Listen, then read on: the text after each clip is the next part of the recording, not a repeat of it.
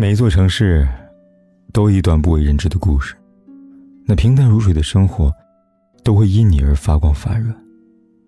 嘿，亲爱的你，今天过得如何呢？如果你想第一时间收听我的节目，并获得节目的完整文稿，可以订阅我的微信公众号“凯子”。凯旋的凯，紫色的紫。每天晚上，我都用声音来陪伴你。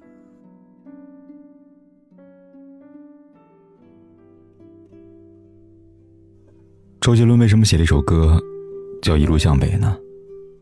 因为我太难了。最近流行几个段子，看这个段子，不禁令人会心一笑。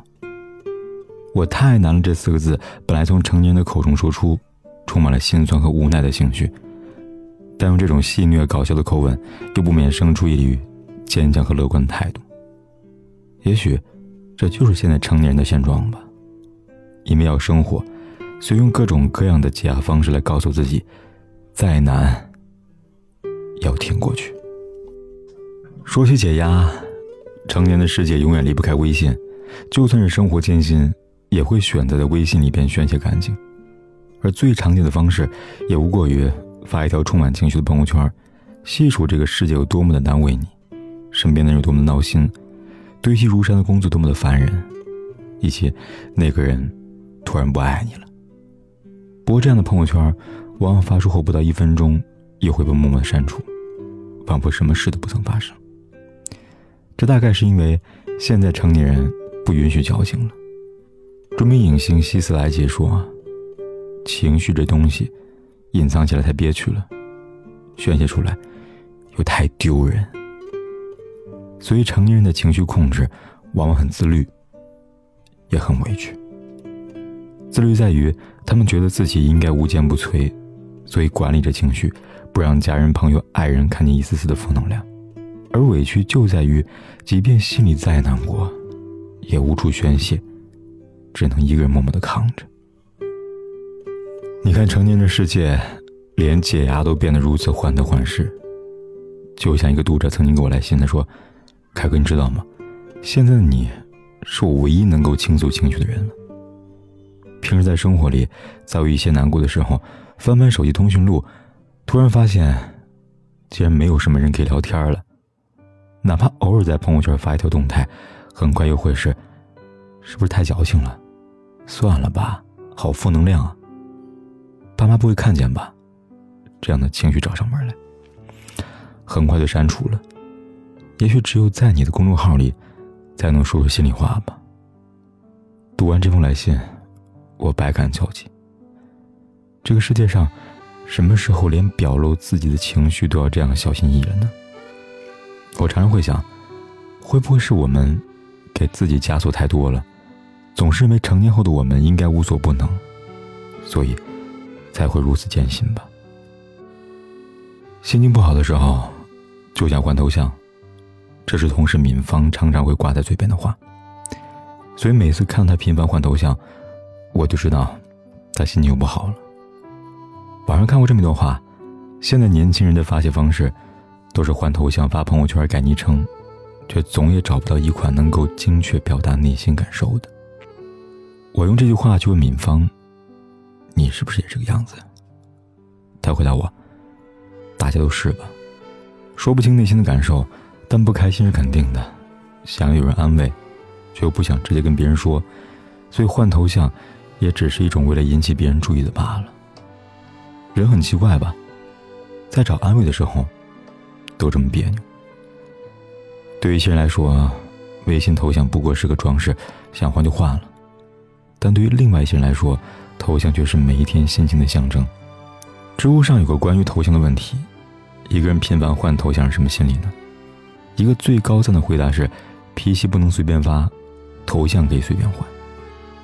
又打住说：“其实那时的我啊，只是想要得到某个人的关注而已。每天头像都代表了当天的喜怒哀乐，所以，当一个很在意微信头像的人换他头像了，那答案只能是我想表达一些东西。有人说，微信撤回消息里，藏着一个人对另外一个人无法轻言的喜欢，所以才会在那个人说睡觉后发一句“我喜欢你”，然后撤回抹去。但我想说，消息撤回里还有一种就是，你想和一个人倾诉情绪，但是话到一半就变成了一条空白的撤回消息，因为你不想要喜欢的人担心你。越长大越发现，坦诚渐渐不再是本能，而变成一种能力。我们总是会对在意的人说：“我还好，我没事。”但说完之后，一个人又难过不已。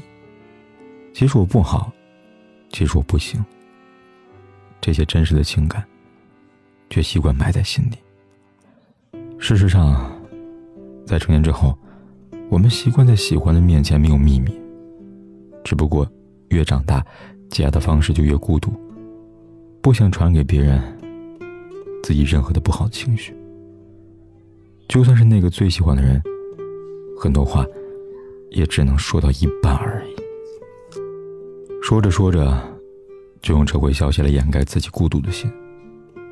可是，徐志摩曾说过：“我将于茫茫人海中，访我唯一灵魂之伴侣。得之我幸，不得我命。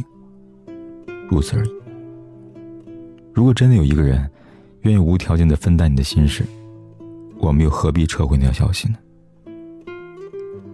成年的世界真的越变越难了，压力如山的职场，举步维艰的生存，坎坷不定的爱情，逐渐老去的双亲，每一样都可以让人有流不尽的眼泪。但我仍然想说，虽然每个人心中都有一座孤岛，但总一定有船，愿意驶到你的身边。有时候，不用一个人承担，因为总有人在背后默默的关心着你的一切。心中有爱，便无惧孤独。